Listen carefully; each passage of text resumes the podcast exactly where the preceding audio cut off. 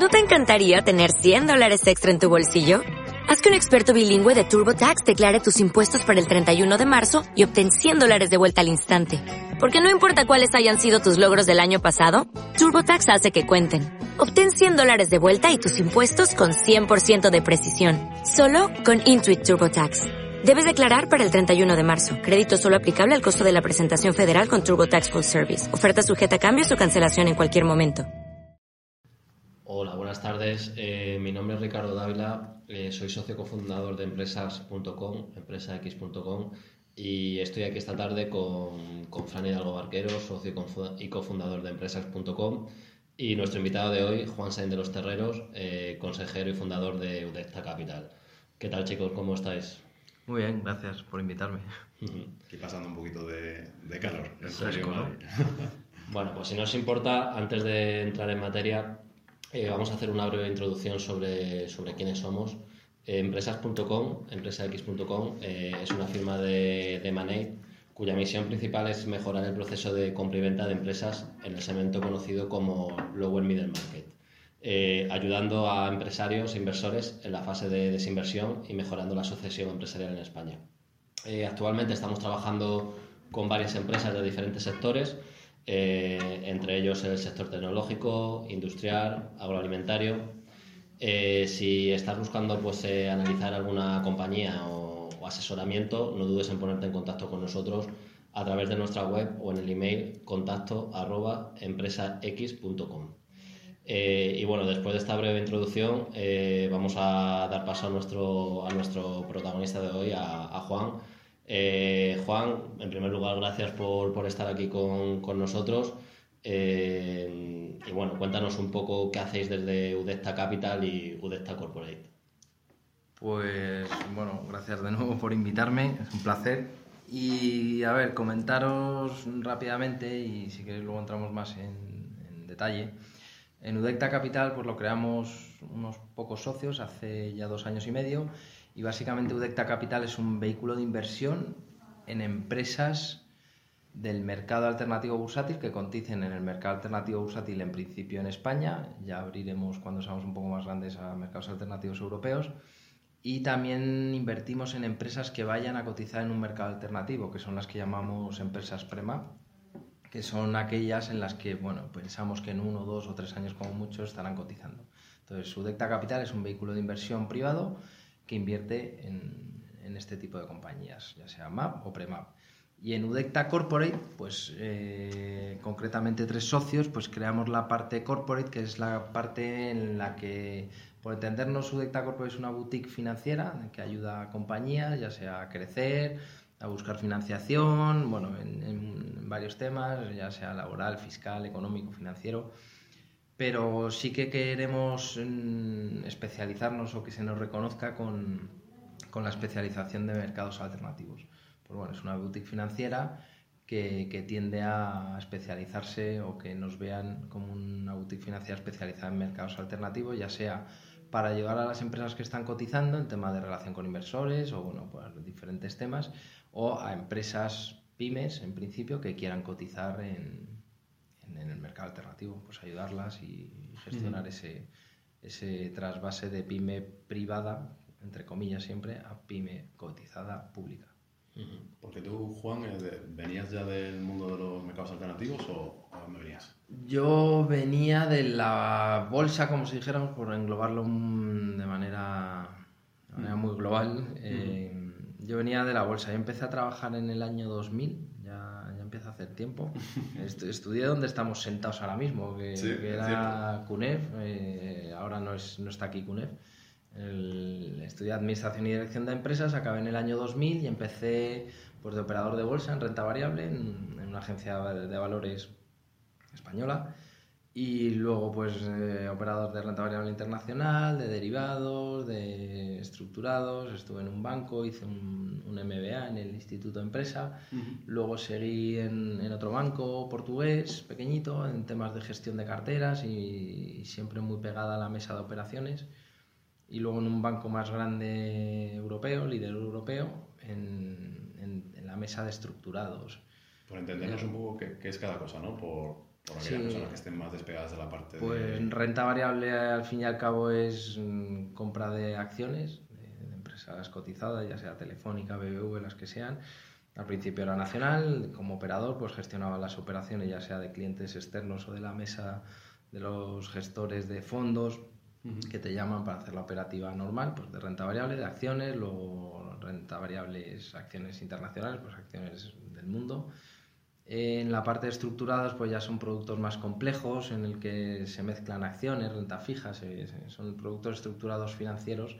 Para clientes, en principio, nosotros nos, nos dirigíamos a banca privada, pues para dar unas soluciones un poco más imaginativas o innovadoras y no la clásica compra de, de acciones, que sería renta variable, o de bonos en renta fija, por entendernos. Y bueno, en el mercado hay muchas cosas, pero al final se reducen en dos o tres grupos grandes. Y, y yo estuve muy pegado en lo que es la operativa, luego en, la, en el tema de gestión de carteras, discrecionales de los bancos que tenían. Cuando viene un cliente y te deja su cartera para que se la mueves tú, pues entre varios hacíamos la política de grupo y la política concreta de cada uno. Pero bueno, no sé si me explica sí, un sí. poquito. Perfectamente. Muy bien, Juan. Eh, bueno, desde hace unos años te has ido especializando en el MAF. Eh, nosotros también eh, te conocimos hace un par de años pues por un contenido que, que hicimos en nuestro blog y, y a partir de ahí pues eh, te pusiste en contacto con, con nosotros y, y, oye, y es un placer colaborar con, con un perfil como el tuyo. Eh, para los oyentes que no estén muy familiarizados con, con el MAF, eh, ¿podrías explicarnos brevemente qué es el MAF y, y cómo funciona? A ver, el MAP, las letras MAP, MAB, es Mercado Alternativo Bursátil. Eh, técnicamente es un sistema multilateral de negociación que pues, no nos dice nada prácticamente a nadie. Para entendernos, yo creo que la definición más, más fácil de entender ¿no? es, que eso es la bolsa de las pymes, como si dijéramos pymes, luego ya entramos que es pyme, realmente son microcaps, que son microcaps, pero para entendernos en global y para que nos entienda todo el mundo, es la bolsa de las pymes. Entonces, pues está la bolsa de los grandes, Telefónica, BV, Repsol, Inditex, y luego hay un mercado que se creó hace unos años, pues para esto, para, para el mercado, para el mercado de pymes que puedan ser eh, cotizadas, hacer un mercado un poco más a semejanza de las necesidades y las obligaciones que pueden asumir estas compañías, pero bueno, yo creo que para entendernos una definición rápida y, y fácil es que es la bolsa de las pymes. Eh, nosotros, que, bueno, hablando de pymes, eh, nuestro principal cliente en empresas suelen ser pequeñas y medianas empresas. Para aquellos empresarios que van a escuchar este podcast, eh, ¿qué requisitos, o, aparte de qué requisitos también, qué ventajas les puede aportar, el, por ejemplo, el, el salir a, a cotizar en el, en el MAF? Eh, requisitos hay muy pocos. Básicamente es, es la mentalidad del empresario y de la empresa que tiene que cambiar un poco, pero por darte dos o tres requisitos, que es que son requisitos salvables y muy sencillos, pues tienes, sí que tienes que ser sociedad anónima, pues casi todas las pymes en España son SLs, la mayoría pues es sociedad limitada. Pues tienes que ser sociedad anónima, pero es que el paso de sociedad limitada a sociedad anónima es casi un trámite, sí que hay unos temas económicos que tienes que tener un poquito más de fondos propios, pero bueno, eh, tienes que ser sociedad anónima y yo diría que tienes que cambiar el chip de, de- pyme o empresario que hace un poco todo, que lleva la compañía como, como puede en el buen sentido de la palabra y ya la tienes que profesionalizar. Tienes que pensar que vas a estar en un mercado público en el que te va a haber gente, en el que eh, tanto lo bueno como, la, para, como lo malo mm, se va a ver. Entonces sí que creo que la palabra que define un poco a las pymes que se quieran, que quieran dar el paso a, a estar en un mercado cotizado como es el MAP, pues es que se tienen que profesionalizar. Entonces, con ser sociedad anónima, profesionalizar un poco la sociedad, que al final pues tienes que tener un consejo de administración, pero la sociedad anónima la tiene que tener. Luego ya dentro tienes que tener un comité de auditoría, pues bueno, ya tienes que empezar pues eso, a profesionalizar la empresa y tienes que tener a dos o tres eh, miembros protagonistas dentro del mercado alternativo, de lo que es la bolsa de las pymes, que te tienen que acompañar obligatoriamente, que es un asesor registrado, que es el que va a tener un poco la interlocución, va a estar en medio entre lo que es la bolsa y el regulador y la propia empresa, pero eso lo tienes que buscar y lo tienes, y tienes que tener a uno, un proveedor de liquidez y un auditor. Entonces, con requisitos, como vemos, son requisitos muy sencillos Sí que hay uno a lo mejor económico por dar una cifra y, un, y algo un poco objetivo, que sí que tiene que haber una pequeña dispersión del capital entre pequeños accionistas y se suele poner entre 2 millones y 2 millones y medio de la valoración de la compañía tiene que estar en pequeños accionistas. ¿Qué es pequeño accionista? En teoría a día de hoy, si no ha cambiado la regulación, es el que tenga menos del 5% de la compañía. Entonces tampoco tienes que tener una dispersión que tienes que tener a mil accionistas. Hay veces que con 15, 20 como mucho, mm. que tengan menos del 5, 5 vale. Y la valoración de esos pequeños accionistas sumada entera tiene que estar entre 2 millones, 2 millones y medio.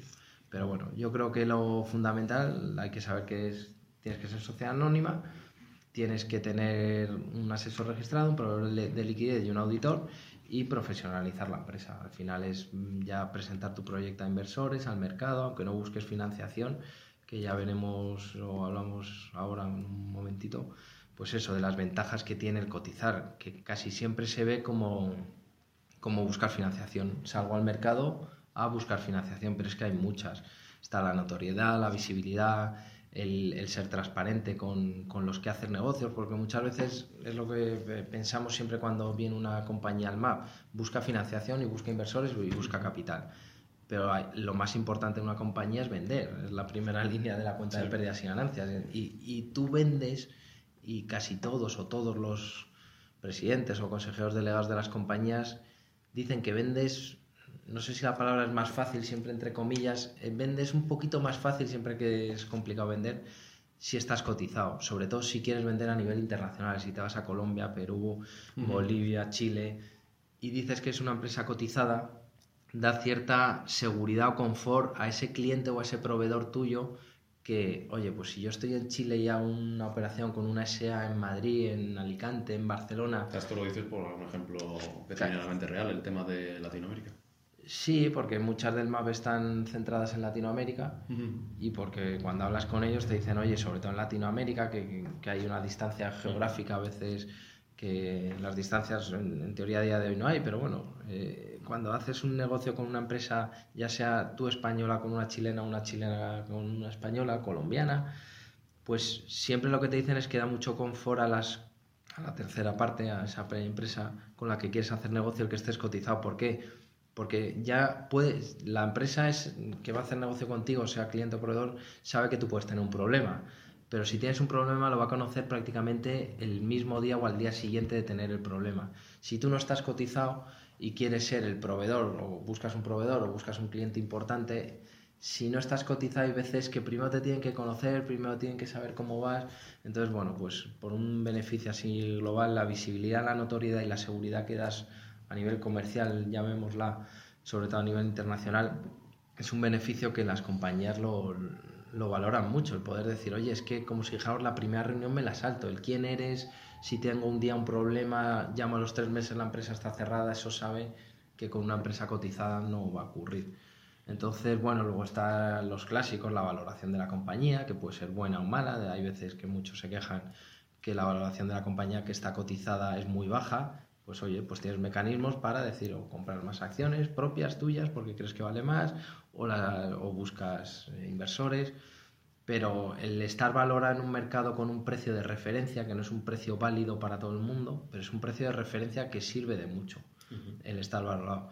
El tema de la liquidez, pues también, eh, oye, pues también hay gente que se que en el mapa hay poca liquidez, pero hay muchísima más que en una empresa que no está cotizada. Y luego hay un mercado de bloques que no se ve, en el que se hacen muchas operaciones que hay veces que dices, joder, si esta compañía le ha hecho durante 10 días 2.000 euros al día de media, como mucho, o 1.000 euros o 10 días, 8 sin negociación. A lo mejor por el mercado de bloques ha hecho 100.000, 200.000 euros, 300.000. Entonces, bueno, pues notoriedad, visibilidad, valoración, liquidez y luego hay otro tema que yo creo que es muy interesante para las pymes familiares y en la empresa familiar. Yo creo que cuando ya tienen una dimensión un poquito grande, el, dar el salto a ser cotizado creo que ayuda mucho al tema sucesorio, a los problemas que surgen con la segunda, tercera generación. Oye, hay una valoración de acciones, hay una cierta liquidez. Si tienes el primo, el hermano, díscolo, el primo que se mete porque se ha tenido que meter, pues oye, ya hay una valoración en el que se quiera ir, que venda sus acciones, pero ya no hay ese problema de cuánto valen, qué no valen. y luego cuando profesionalizas la empresa, ya se sabe que hay un equipo gestor, que no tiene por qué ser el familiar, y hay unos familiares propietarios que se van a beneficiar de que esa empresa vaya bien. Entonces, bueno, creo, no sé si me enrolla mucho, perdonar, No, pero, no, no, no, eh, pero creo que hay muchos beneficios más que el Sí. clásico de voy al MAP, Sí, busco financiación, inversores, me dan dinero y pongo mi proyecto. La idea yo creo que está, que está muy clara y por dar un poco más de, de contexto a quien nos esté escuchando, eh, pues al final cuando se habla de bolsa siempre inevitablemente se piensa en la introducción que has hecho al comienzo, ¿no? en relación con grandes compañías, eh, entre las que has mencionado. ¿no? Pero ¿qué tamaño? Ya sé que hay muchas compañías, o quizás no tantas, pero bastantes compañías en el MAP eh, muy diferentes, pero en, si hablamos de varios ejemplos, en términos de ventas, ¿en cuánto se pueden mover? Lo digo porque si hay una empresa escuchándonos y dice, oye, Pyme, Pyme Ah, puede ser una empresa de 100 millones de facturación. Sí, por eso decía, al principio del todo decíamos primero que es pyme, que es pyme cotizada, que es microcap. Eh, hay muchas clasificaciones, pero por dar por lo menos los ejemplos que hay hoy en el mercado, lo que más hay pueden ser empresas que facturan 3, 4 millones, menos, hay algunas, pero bueno, yo creo que por lo menos 3, 4 millones hasta 20, 25, pero tenemos empresas como Altia que factura 69, creo que facturó el año pasado, eh, Proeduca está en 200 y pico, me parece, de facturación, 200 y pico millones. Pero Educa que es la UNIR, la, Sí, la de La la Rioja. Eh, entonces, pero Además salió hace poco, perdona. hace muy poco y es la más grande. Hace este año y no sé si son 3, 4 meses, más o menos. Y, pero por situarnos, pues decir, oye, facturación entre 3, 4 ya vas un poquito justo, porque claro, tienes que contar que tienes unos costes de estructura que, oye, eh, si tú facturas 2 o 3, pero tienes en caja, por lo que sea, un capital importante para decir, yo puedo mantener los costes de estructura de ser cotizado, de tener a mis trabajadores, mi expansión, pues hay veces que hay empresas con menos facturación que van mejor que otras que tienen más facturación. Es un tema económico y financiero que ya depende de cada compañía. Pero por dar un rango, pues yo qué sé, más o menos te diría entre 3, 4, 15, 20. Pero que hay por debajo y por, por encima. Pero yo creo que es lo más característico y, y también decir que estamos centrados en el segmento de empresas en expansión. Que en el MAP está el segmento de Socimis, que es el- la parte inmobiliaria, que yo la suelo dejar un poco de lado, que es en la que menos me fijo y creo que no estamos hablando No, no, para eh, en principio de, de sociedades inmobiliarias, que también es un segmento en MAP. Pero por eso, y luego hay un tamaño máximo de valoración en el MAP, que es cuando están, valen, que no es que facturen, que valen 500 millones.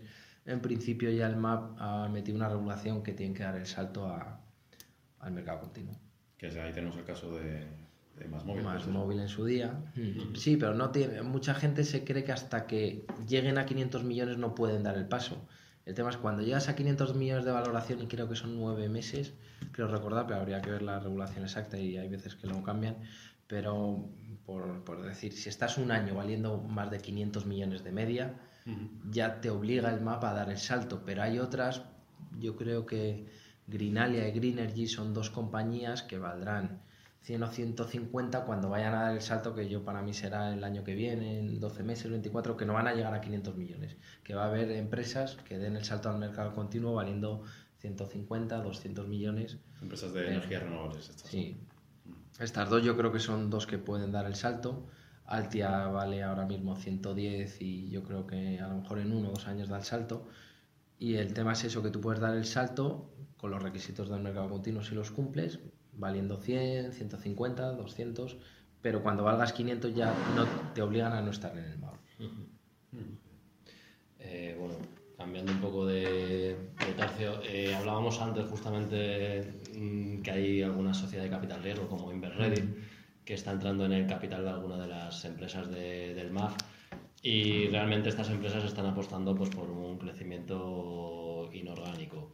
Eh, si puedes, Juan, comentarnos alguna de las empresas del MAF que están, que están en proceso de adquisiciones. eh, conocemos, por ejemplo, eh, Voz Telecom, Gigas. eh, Si nos puedes comentar alguna operación.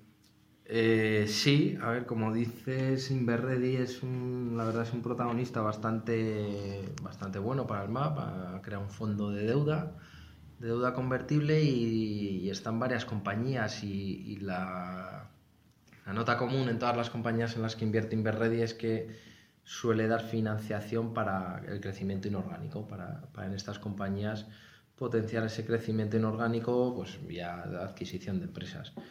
Eh, pues como has comentado, Gigas eh, compró dos compañías el año pasado. Eh, Claire es otra compañía en la que está Inverready que va, que va a empezar y de hecho ya ha hecho alguna pequeña eh, adquisición, está, está en ello. ¿Puedes contar un poco, Juan, qué hace cada una de estas, de estas compañías?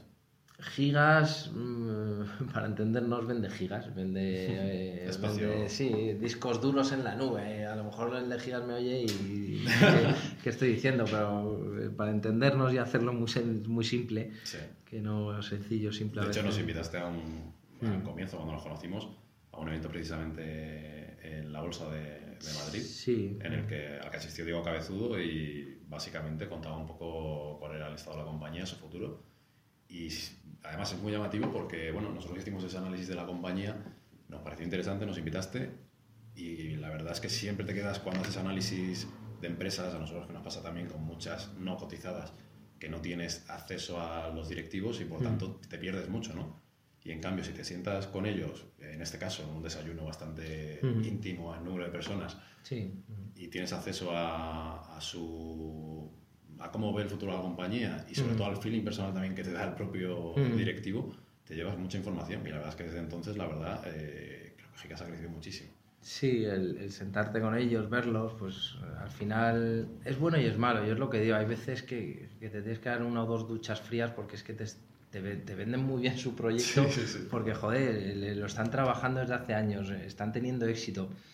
Pero claro, para ellos es, es- es su proyecto de vida y encima cuando ves gente profesional que lo hace bien, que los resultados acompañan, pues hay veces que dices, mira, es que, es que invierto todo en esta compañía, porque son, son los mejores en lo suyo, pero bueno, luego pues tienes que tener cierto... Vosotros desde Udecta estáis en, en alguna de estas compañías. Sí, sí, sí, en, Gigas es una de nuestras principales posiciones. Estamos en 8 MAP y 2 PREMAP. Mm. Y, y sí, el- el- lo bueno que decías es que, que en el MAP te sientas relativamente fácil con el consejero delegado, con el presidente de la compañía, Mm. y te cuenta lo que hace. Pues eh, te cuentan lo que hacen, su proyecto, y lo bueno en una primera reunión sacar mucha información de ese feeling, si le ves profesional, si le ves que sabe, si le ves que no. Pero en las segundas y terceras vas sacando más porque vas siguiendo a la compañía, te dicen lo que van a hacer y ves si cumplen, si no cumplen. Porque una cosa es el proyecto que tiene, pero al cabo de un año puedes seguir muchas cosas. Puedes seguir la línea de ventas, puedes seguir ciertas aperturas de mercados que te dicen que van a abrir o no y cómo lo hacen.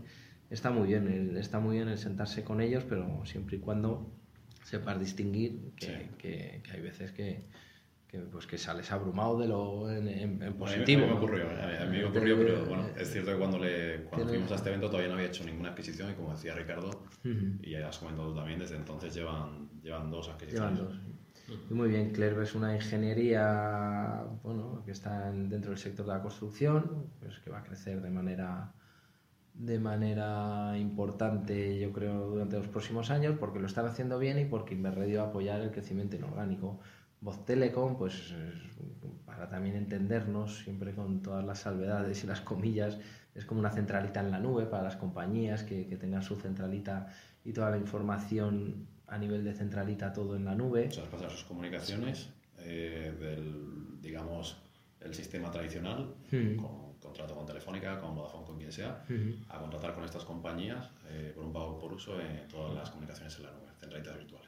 Ujú, Sí, claro. y sobre todo la principal característica de Voz Telecom es que está muy centrada en pymes, ¿no? En es pymes. decir, es su, es su target. Ujú. Recientemente también ha adquirido una compañía. Sí, ah, eh, ¿cuándo salió? sí, ¿Ayer? eh, hoy que... Y hace- ha salido hace un mes aproximadamente. sea, Eh, o sea, en adelantaron. prensa, sí. Eh, Comimedia, eh, que es Ah, una empresa, sí. una empresa de estás hablando de otra. Estamos hablando de otra. No, pero salió el hecho relevante, Sí. eh, lo tenía por aquí el Sí. día 19 de julio, Sí. Sí, pero sí que eh, se oficializó como hecho relevante el Sí, 19 sí, de hace- hace poco. Pero digo que este como hecho relevante es nada, Sí, sí. era antes de ayer. como- Sí. Y bueno, luego también tenemos otros, otros casos como el de Atris Health, que, Sí. que ha estado adquiriendo también varias compañías. Sí, encima va a ir al, Ma- al MARF a buscar financiación. Claro, ya Cuéntanos qué es el MARF. El MARF pues, es el mercado alternativo de renta fija. Pues está, como decíamos, en el mercado que hay o tú en que has trabajado renta variable, pues renta variable es, para entendernos, comprar acciones y renta fija, para entendernos, simplificándolo al extremo, es comprar bonos. Y hay compañías, deuda, deuda, de, de, empresas, en principio, bueno, hay de, de más cosas. Mm. Y hay compañías que hasta hace poco pues el mercado de deuda y de bonos era para grandes compañías, pues se ha creado un mercado más pequeño para, para que estas pymes, pero, pero claro, ya cuando vas a un mercado de deuda ya tienes que tener un poquito más de tamaño, ya no es tan fácil emitir deuda como compañía en el mar, las emisiones o la búsqueda de capital, para entendernos en el mar, son de suele ser de 15-20 millones la más pequeña.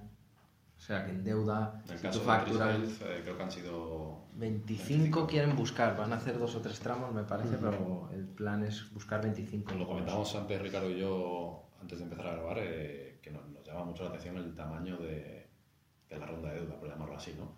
Eh, en relación con el tamaño de la empresa, que si no recuerdo mal en términos de facturación estaba en está 2018 de 7300.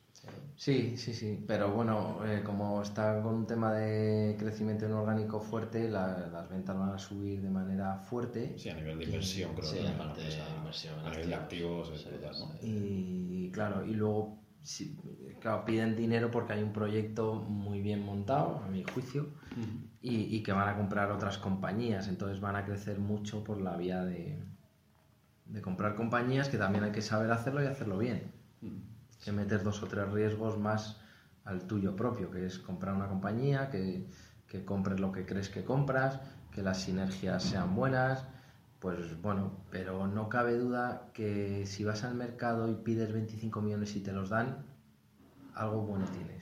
Porque hay veces que buscar uno para estas compañías están un año o años para conseguir uno y, y dos millones de financiación y que una compañía vaya al mar un mercado de deuda y busque 25 y los consiga, pues dices, oye, pues será pequeña y facturará poco, pero detrás tendrá algo fuerte. Hacen también, es difícil explicar lo que hacen, ¿no? Desde A3G. Sí, es que el diagnóstico está con el tema del cáncer y es lo de siempre. Los mejores para, para describir lo que hacen son ellos, pero también para entendernos y simplificarlo todo mucho es, pues eso, diagnósticos de cáncer, lo que lo que suele decir su presidente es que buscan todos los apellidos al cáncer posible para saber mm, cómo tratarlo de la mejor manera y luego cómo tratar con radioterapia y tratamientos específicos eh, cada vez menos invasivos y cada vez más cortos. Entonces con eso bueno, hay un mercado mundial y a, eso van a un mercado mundial y bueno, las sinergias de horarios, que oye, si una radiografía la puede ver un médico en Colombia a las 3 de la mañana de, de España, porque allí es otro horario, pues oye, todas esas sinergias, decir, oye, pues que la persona no tenga que esperar uno, dos o tres días a tener a veces el, resultado. el tipo de, compañía que adquieren es un poco de, porque se haga también la, la, idea un empresario que esté metido en ese sector, si es una empresa que pueda ser target de, de Atris Health, sí, un poco de, todo, ¿no? Eh, pero a nivel de tamaño también es muy variable, o sea Sí, porque tienen dinero y porque tienen inversores que van a apoyar ese crecimiento, pero empresas están comprando, ahora son pequeñas, pero empresas que facturan 2, 3, 4 millones, pero yo creo que se van a ir dentro de poco a ya compañías que facturen 15, 20, 30 millones y las compren. Como creció Más Móvil en su día, Más Móvil hace 5 o 6 años era una compañía que facturaba 12, 15 millones, era Ibercom, se unió con Más Móvil, facturarían en ese momento 15-20 millones y hoy van en 2.000 y no sé cuál es la facturación ahora. La, trayectoria, sí. Cuál es la facturación exacta anual de, de Más Móvil, pero estará así cerca de 1.000 millones, o un poco por encima, un poco por debajo. Pero es que hasta 6-7 años valían el MAP 14-15, eh, el que comprara acciones de Ibercom hace 6-7 años, eh, pues la compañía en tamaño era 15-20 millones y hoy es 2.000. No ha pasado. Bueno. Comentábamos también, ya por cerrar este, este capítulo de, pues de adquisiciones que había en el MAP, el caso de Eurona también, que bueno, en 2016 hizo cuatro compras y en este caso el resultado pues bueno no ha sido muy muy positivo. Sí lo que decíamos en Atris que puedes tener un muy buen proyecto hacerlo y que salga mal. Y yo no sé si era buen proyecto porque no lo tenía muy analizado en detalle el de Eurona pero no por crecer y comprar compañías vas a tener una buena compañía. Vas a tener si tienes un problema un problema mayor. Entonces un problema todavía más grande. Hablar cuando ya el resultado es malo parece ventajista, pero lo han hecho mal, pues ya está, pues lo han hecho mal, no pasa nada. Es que tener éxito y hacer las cosas bien es muy complicado, pero sí que yo creo que se meten en una carrera por crecer, por crecer rápido y no lo sé si lo hicieron. ¿Qué hacía Bruno? Es un operador de telecomunicaciones con el tema. Se están muy orientados con el tema del wifi y bueno es, una pequeña más móvil, por, por entendernos, pero pequeña más móvil, lo que era más móvil o Ibercom hace cinco años, ahora más móvil ya es otra cosa, pero es un operador de telecomunicaciones. Y crecieron mucho y lo que pasa es que la digestión de esas compras ha sido muy mala.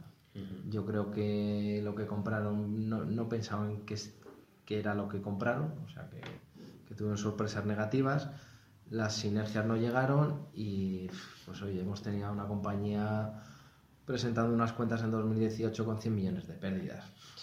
una salvajada. Eh, no sé. Yo estoy bastante negativo en lo que es la evolución de, de Eurona. Levantar eso, si lo levantan, pues oye, hay que ponerle al nuevo equipo directivo que atrás hace año y medio pues un monumento. Pues Pero la verdad es que pues es que hay que tener mucho cuidado con el crecimiento inorgánico y con el dinero que tienes detrás pues porque tengas dinero es que se te va y si haces las cosas mal, pues, pues es que no, no es fácil, no es fácil comprar y crecer. Sí, es lo que hemos hablado muchas veces en otras ocasiones, que al final el, crecer en facturación no implica necesariamente crecer en margen y fue lo que le pasó a Bruna en 2016-2017 y en el último año es cuando ha acusado las, las pérdidas. Pues ya para cerrar el podcast, Juan, si si te parece, y según tu opinión, por supuesto, ¿a qué empresas de, del MAF les ves mayor potencial de crecimiento? Eh, para mí es fácil porque te digo dónde estoy invertido. Por decirte dos, que es las que más me gustan, sabiendo que en el MAP hay más empresas buenas. Lo que pasa es que nos gusta invertir en algo que conocemos muy al detalle y no nos conocemos todas al detalle. Pero por decirte dos, pues serían Gigas y NBI. NBI es una empresa de rodamientos que lo está haciendo muy bien. No va a crecer NBI, va a facturar, va a multiplicar su facturación por 10, pero para mí, si tú ves su cuenta de resultados, su balance y sus flujos de caja, es impresionante lo que están haciendo y van a crecer mucho en poco tiempo, creo. Para mí las dos mejores ahora mismo, según mi opinión y según mi perfil de inversión, sería Altia, digo, perdón, Gigas y NBI. Y en el segundo escalón, que son muy buenas también, pues sería Altia. ¿Qué hace Altia? Altia es una empresa del sector TIC, de outsourcing dentro del sector TIC, y de, es el sector de tecnologías de información y comunicación.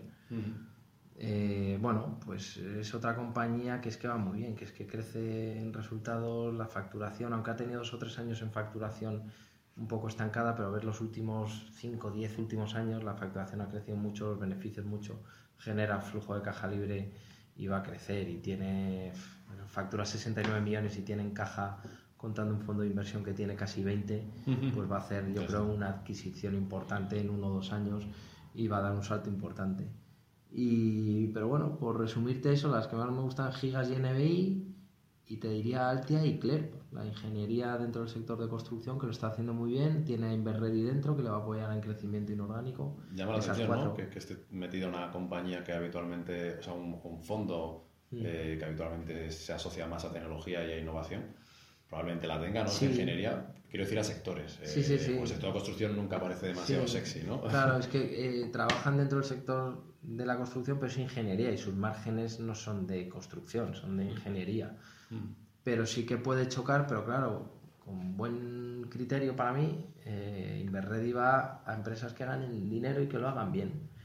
Sí que está muy centrada en sector tecnológico y sector biotecnológico también, pero no hace ascos a nada. Y en un momento dado tiene un fondo importante para el MAP y en el MAP hay lo que hay también. Y hay 40 compañías, 10, 12 están muy mal, otras 10 o 12 regular y de las otras 15, 20 pues está en 8 o 9 y, y, también tiene sus preferencias, pero es lo que te digo, no hace ascos eh, a, a, ningún sector y cuando nos hablan de directa capital yo igual digo, yo es que que quiero que sepa el sector es el equipo directivo. Yo les analizo, veo si, si, si entiendo o creo que saben de su negocio y donde invierte son en las personas. Y al final el sector, evidentemente, es te conoces más unos sectores que otros, pero Inverready, como, como nosotros, no es por compararnos, pero no hace ascos a nada y puede estar en una biotecnológica o en una de sectores de la construcción. De hecho, y no me enrollo mucho más, en otro de los eventos al que, al que nos invitaste el año pasado, a los que fueron los directores generales de Lleida.net, de Catenon, si no recuerdo mal, y de Voz Telecom, eh, Xavier Casajuana, el, el CEO de Voz Telecom, comentaba que de algún modo casi había sido un requisito salir al mar para que pudieran obtener financiación sí. de cierto tipo de inversores, ¿no? Sí, es que es eso, es que ya una empresa cotizada con una regulación, con transparencia, profesionalizada, sociedad anónima, comité de auditoría, pues hay a ciertos inversores que les da confort el decir, oye, tú estás regulado, mm. yo sé que si pasa algo ya sea el asesor registrado el que levante la mano y diga, oye, aquí hay un problema, y, y te obliga a profesionalizarte. Hay inversores que invierten en estas compañías por eso, por transparencia, por la profesionalización, y hay otros inversores que necesitan compañías más, más grandes, pero igual que hay inversores que, que invierten en startups y en compañías privadas, hay otros que ya en ciertos volúmenes eh, buscan compañías cotizadas y profesionalizadas. Muy bien, pues eh, si os parece vamos a terminar aquí el, episodio de hoy. Eh, Juan, reiterarte, el agradecer, agradecerte de nuevo el, que nos hayas acompañado. dejaremos también tus, datos de contacto en, nuestro podcast para que si alguien quiere más información de, lo que hacéis, de Udecta Capital, os pueda, os pueda contactar. Y bueno, no sé si quieres decir algo más para, para despedirte. Ah, un placer y que gracias por invitarme. Uh -huh. ah, gracias a ti.